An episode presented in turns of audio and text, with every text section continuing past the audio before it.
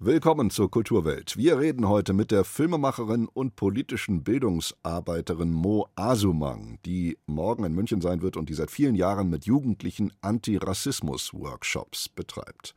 Außerdem wird der Weihnachtsfilm-Klassiker Drei Haselnüsse für Aschenbrödel 50 Jahre nach seiner Erstausstrahlung zum TikTok-Trend. Was daraus abzulesen ist, beschäftigt uns und wir stellen das neue opulente Album des Multi-Instrumentalisten Jonathan Rado vor. For Who the Bell Tolls For. Kultur am Morgen auf Bayern 2. Heute mit Knut Kortzen. Foxygen waren eine der spannendsten Bands aus den USA der 2010er Jahre. Dann wurde es ruhig um sie, auch weil das Duo die Seiten wechselte und andere Bands produzierte. Einer der beiden Foxys hat nun wieder ein Soloalbum fertig, Jonathan Rado, und hier ist er mit Don't Wait Too Long.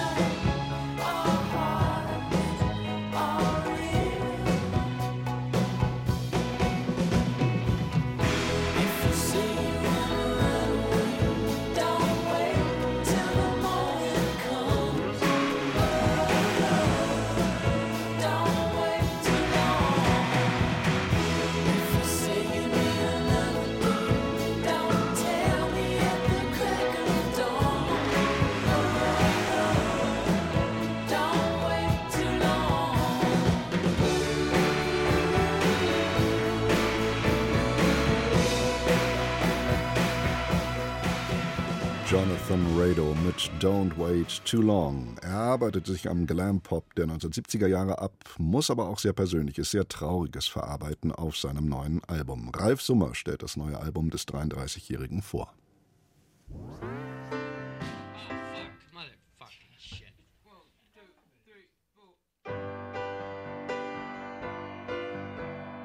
Mit einem verpatzten Start beginnt die Platte. Jonathan Rado flucht kurz und legt dann nochmal am Klavier los. For Who the Bell Tolls For ist der opulente Opener, knapp sieben Minuten lang, der dann den Titel und Ton vorgibt. Das neue Album verarbeitet den Tod zweier Freunde des kalifornischen Sängers, Gitarristen und Produzenten.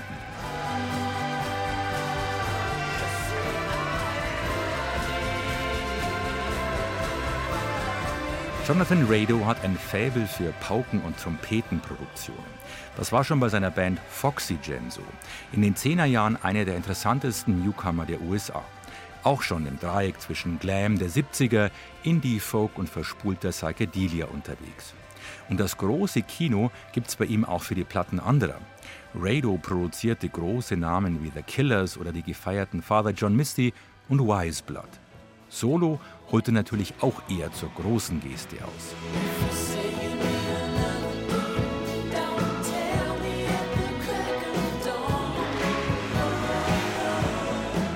Zum einen ist For Who the Bell Tolls For, wie ihm die Stunde schlägt, Richard Swift gewidmet.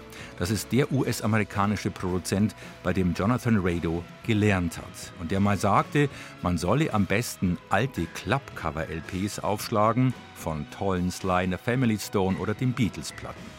Zum Beispiel, um auf diesen Studiofotos genau zu sehen, welche Instrumente oder Effektgeräte sie damals benutzt haben. Mit diesem Fanwissen nahm Swift Acts wie The Shins, Kevin Morby oder Nathaniel Rateliff auf. Und dann auch Rados Band Foxygen. In einem Stück spricht Rado ihn direkt an.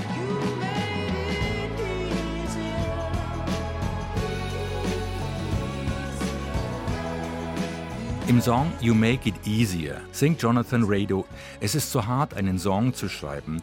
Mit dir ging es einfacher. Nun bist du fort. Ich hätte niemals gedacht, dass ich einen nationalen Schatz verlieren würde. Rado musste beim Einsingen heulen, wie er sagt. Der Musikproduzent Swift starb 2018 mit nur 41 Jahren an den Folgen seines Alkoholkonsums.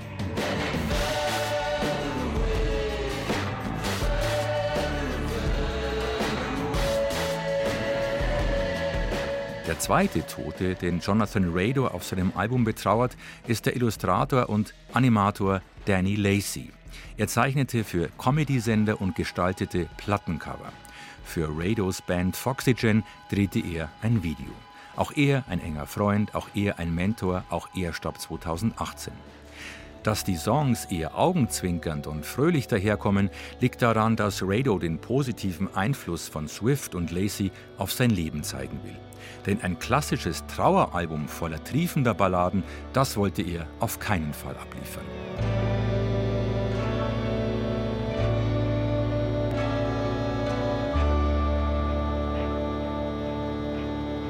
Am Ende der Platte wird es dann doch noch ungebrochen ernst. Your Funeral ist das extra melancholische Schlussinstrumental. Trauer braucht nicht immer Worte. Eine weitere Erkenntnis, die Rado von Swift gelernt hat. Selbst ernsten Situationen sollte man mit Leichtigkeit begegnen. Am besten helfen einem dabei Freunde. Jonathan Rado hat auf seiner Tribute-Platte zu jedem Stück befreundete MusikerInnen eingeladen. Aber alles in allem reicht Rado solo nicht an die Popqualitäten seiner Band heran. Dafür waren die Songideen von Foxygen dann doch um einiges toller und überraschender. Wer aber schon alles von Foxy Jen hat, für den ist das Soloalbum eine willkommene Abwechslung nach bald fünf Jahren Plattenpause. Ralf Sommer war das über das neue Jonathan Rado Album For Who the Bell Tolls For. 8.38 Uhr genau. Rezensionen, Gespräche, aktuelle Berichte aus der Welt der Kultur auf Bayern 2. Morgen Abend wird die Filmemacherin und Autorin Mo Asumang in der Münchner Hochschule für Film und Fernsehen sein.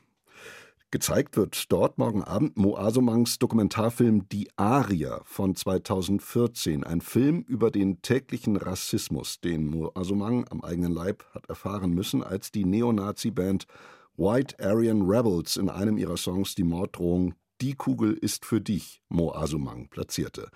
Die deutsch-ghanaische Schauspielerin, Regisseurin und Moderatorin ist seit vielen Jahren an Schulen unterwegs, um Antirassismus-Bildungsarbeit zu leisten. Und ich freue mich, dass sie mir jetzt zugestattet ist. Guten Morgen, Frau Asumang. Guten Morgen. Wer Ihren Film Die Aria von 2014 kennt, der weiß, dass Sie damals keine Scheu hatten, rechtsextremen Straftätern zu begegnen. Sie haben sich sogar auf Dating-Plattformen äh, mit Neonazis begeben. Wie schauen Sie heute auf diesen Film von 2014? Bekommen Sie da rückblickend manchmal Angst vor der eigenen Courage? Das ist ja interessant formuliert. Nein, also ähm, ich sehe das eher so, dass der Film aktueller denn je ist, denn es gibt aktuell so viel Rassismus und vor allen Dingen auch in der Mitte der Gesellschaft. Wir sehen das an den Wahlen, wir sehen, was gerade auch in den Schulen passiert. Bin ja sehr viel in Schulen unterwegs, dass Menschen eben nicht mehr miteinander auch ins Gespräch kommen können. Und es ist sehr, sehr wichtig, dass man auf Menschen auch zugehen kann, die auch eine rassistische Einstellung haben und das habe ich so im Laufe der Zeit entwickelt. Also wir müssen daran. Aber es brauchte schon Mut, den Gründer der White Aryan Resistance etwa oder Ku Klux Klan Anhänger an entlegenen Orten zu treffen. Das macht ja nicht jede und jeder. Nein, das habe ich gemacht, weil ich das für mich so entschieden habe und ich brauchte das für mich und das hat für mich den Vorteil gehabt, dass ich tatsächlich meine Angst abbauen konnte. Ich musste mich natürlich auch erstmal sehr überwinden. Also wenn ich auf solche Demonstrationen auch zugegangen bin, habe ich am Anfang wirklich nur eine schwarze Wolke gesehen. Und dann habe ich versucht, in einzelnen Menschen zu sehen. Das ist mir gelungen dadurch, dass ich viele Fragen gestellt habe. Also übers Fragen stellen konnte ich aktiv werden und übers Fragen stellen konnte ich plötzlich auch wieder den Menschen erkennen. Sie entlarven ja vor allem die vollkommene Irrationalität der Rassisten und vorgeblichen Arier. Ihr erster Film bereits, Roots Germania von 2007, beschäftigte sich auch schon mit Rassismuserfahrungen. Im Film taucht unter anderem auch in Gestalt von Christoph Sorge ein junger Mann auf, der ein Aussteiger aus der rechtsextremen Szene ist. Ist dessen Entschluss, sich von diesem Milieu abzuwenden, so eine Art Hoffnungsschimmer für Sie? Ja, also ich hatte dem ZDF gesagt, der Film ist noch nicht fertig. Ich brauche irgendwie so ein bisschen Licht am Ende des Tunnels. Und dafür habe ich dann eben versucht, jemanden zu finden, der noch in der rechtsextremen Szene ist, der sich aber noch nicht wirklich entschieden hatte, eben auszusteigen. Und das war der Christoph. Und ja, wir haben uns getroffen. Wir haben tatsächlich sogar ein Vorgespräch gehabt. Also im Gegensatz zu allen anderen. Beim Ku Klux Klan war das nicht so, bei den Rechtsextremen in Amerika war das nicht so. Aber bei Chris war das so. Wir hatten tatsächlich ein Gespräch in Form eines Pizzaessens in Dresden. Da haben mich zwei Nazis am Bahnhof abgeholt und dann haben wir beide entschieden, das zu machen. Und letztendlich ist Chris am Ende ausgestiegen. Und das finde ich einfach so faszinierend, dass wir das eben auch wirklich zusammen geschafft haben. Das lag aber daran, dass ich eben meine offenen Fragen gestellt habe, ihn nicht in eine Schublade gepackt habe, ihn nicht abgewertet habe. Und dadurch haben wir das tatsächlich geschafft. Für Dreisat haben Sie, Frau Asumang, unlängst erst die Doku-Reihe Mo Asumang und etabliert, in der Sie neben rechtsextremen Wirkköpfen auch Querdenker treffen. Zum Beispiel den Österreicher Martin Sellner von der Identitären Bewegung haben Sie dafür getroffen. Wie war das? Ja, das war ziemlich unterirdisch. Also ich hätte lieber noch mehr Menschen aus der Mitte der Gesellschaft getroffen, mit denen ich gesprochen hätte, aber das ist gar nicht mal so einfach. Man kann sich ja nicht einfach an Bahnhof stellen und abwarten, bis das N-Wort einem um die Ohren fliegt. Deshalb habe ich eben auf Martin Sellner zurückgegriffen, weil ich eben wusste, dass er mit der identitären Bewegung extrem rassistisch unterwegs ist und auch versucht, ähm, da auch Menschen zu rekrutieren. Und ja, ich habe ganz oft versucht, eben einfach mit den Bildern zu arbeiten, die er mir entgegengeschleudert hat. Und da müssen wir irgendwie hinkommen, dass wir von außen Fragen stellen, die vielleicht in dieser Community eben nicht gestellt werden, weil ich stelle mir natürlich immer die Frage, kann ich erwarten von diesen Menschen, dass sie sich verändern oder kann ich das eben nicht? Natürlich kann sich jeder von alleine verändern, aber es ist eben nicht so leicht tatsächlich, also vielleicht nicht bei Martin Sellner, aber bei anderen Leuten, die in der Mitte der Gesellschaft in dieses Milieu hineingeraten, wenn sie von morgens bis abends mit ihrem Handy an diesen Hass angedockt sind, glaube ich nicht, dass sie das von alleine schaffen. Da müssen Impulse von außen kommen und das habe ich eben versucht und darüber erzähle ich eben auch in der HFF, wie ich das gemacht habe. Ja, ähm, ich würde Ihnen trotzdem ganz gerne noch eine WhatsApp vorlesen von Chris, über den wir eben gerade gesprochen haben. Ich habe ihm im Sommer geschrieben, wie geht's dir? Ich denke oft an unser letztes Gespräch. Und dann schreibt er zurück, meinst du wegen meiner Depression? Weil er hatte nämlich Depressionen wegen dieses rassistischen Umfelds und auch Essstörungen. Und dann schreibt er, zurzeit geht es mir gut. Ich betreue acht Kinder, Jugendliche aus Afghanistan, Syrien und Irak in der Nachhilfe. Hm. Mit ihrem, wow, oder? Ja. Mit Ihrem Verein ja. MoLab äh, sind Sie an Schulen unterwegs. Sie haben das ja schon eingangs angedeutet und geben Workshops zum Umgang mit Demokratie und Menschenfeinden, muss man ja dann sagen. Welche Erfahrungen sammeln Sie da? Also die Kids sind, natürlich kommen sie aus der Ecke, wo man einfach mit dem Finger auf jemanden zeigt. So, der ist jetzt schlecht. Das ist ein Nazi, Nazis raus. Das ist etwas, was normalerweise immer an Schulen so läuft. Vielleicht sogar auch in den Familien. Keine Ahnung. Was wir machen, ist anders. Wir versuchen, äh, sie vorzubereiten auf Dialog und im Verein tatsächlich üben wir mit den Menschen, wie Dialog auch in schwierigen Situationen geht, wie man es schafft, dort eben auch in seiner Mitte zu bleiben und wie man dann letztendlich auch zum Dialogbotschafter, zur Dialogbotschafterin wird. Was wir wollen mit dem MoLab ist, dass wir ganz viele Menschen in Deutschland, in den Schulen, auch in Betrieben, überall, wo Menschen Menschen begegnen, dass wir dort eben unsere DialogbotschafterInnen ausbilden. Und jetzt haben wir gerade jetzt am Wochenende haben wir die ersten DialogtrainerInnen ausgebildet, die dann eben äh, so wie Frank und ich, das ist mein Kompagnon, diese Ausbildung zum Dialogbotschafter machen können. Und äh, das würde mich wahnsinnig freuen. Wir brauchen das im Moment. Das ist aktueller denn je, denn auch die Debatte rund um den Nahostkonflikt, auch da sprechen Menschen plötzlich nicht mehr miteinander. Mhm. Und das ist einfach fatal. Die extremste Form von kein Dialog ist irgendwann Krieg. Und wir möchten einfach, dass die Menschen das kapieren, aber wir wollen ihnen das Handwerkszeug dafür geben. Morgen Abend um 17.30 Uhr wird Mo Asumang an der Münchner HFF ihren Film Die Aria zeigen und darüber im Anschluss diskutieren. Frau Asumang, ich danke Ihnen sehr für das Gespräch. Ich danke Ihnen auch. Vielen Dank. Tschüss.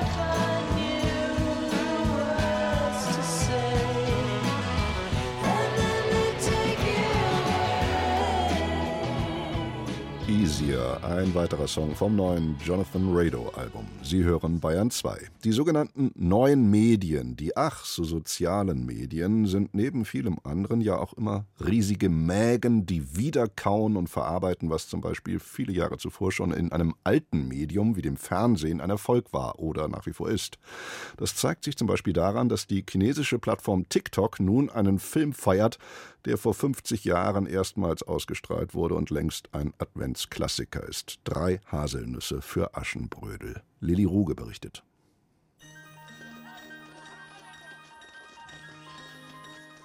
Sie filmen ihre Adventskalender, die Winterlandschaft beim Ausritt in den Schnee oder einfach nur sich selbst daheim beim Tanzen. So klingt Weihnachten in Deutschland. Der Hashtag Drei Nüsse für Aschenbrödel hat auf TikTok knapp 6 Millionen Aufrufe. Ein Wildwuchs an kreativen Videos. Fast alle sind sie inspiriert von der Aschenbrödel-Filmmusik des tschechischen Komponisten Karel Svoboda. Viral geht zum Beispiel diese sehr moderne Version des Königlichen Balls 1 des deutschen DJs und Creators Felix Harrer.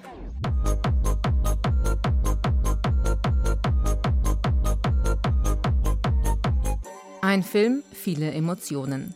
Jahreszeitliche Befindlichkeiten können auf TikTok hohe Reichweiten erzielen. Und für viele ist Weihnachten untrennbar verknüpft mit dem Film Drei Haselnüsse für Aschenbrödel. So geht es auch Susanna Jürgens, Lehrbeauftragte für tschechische Literaturwissenschaft an der LMU München. Es ist tatsächlich in meiner Kindheit genauso ein Weihnachtsfilm. Wir waren in einem Haus auf dem Land. Meistens damals an Weihnachten lag noch Schnee. Also es ist schon fast wie so eine Idylle. Dass der Erfolg bis heute anhält, hängt für Susanna Jürgens auch damit zusammen, dass der Film sich nicht einfach an der Vorlage der Gebrüder Grimm bedient, sondern an einer slawischen Adaption der tschechischen Schriftstellerin Božena Nemcová. Drehbuch für den Film überarbeitet von František Pavlicek, ein Journalist und Autor, dessen Bücher in der Tschechoslowakei wegen seines politischen Engagements für die Reformbewegung im Prager Frühling verboten waren. Das Drehbuch zum Aschenbrödel schrieb er unter Pseudonym. In dem Film ist der Vater bereits verstorben, aber der Vater ist natürlich präsent, weil er dem Aschenbrödel ganz viel beigebracht hatte. Sie kann reiten, sie kann schießen, sie ist sehr unerschrocken und bewegt sich auch alleine im Wald und letztlich auch der bösen Stiefmutter tritt sie ziemlich unerschrocken entgegen. Und das ist in dem Märchen nicht drin und es ist auch nicht in vielen anderen Bearbeitungen. Eben ein, ein Vergleich wäre diese Disney-Bearbeitung, Cinderella.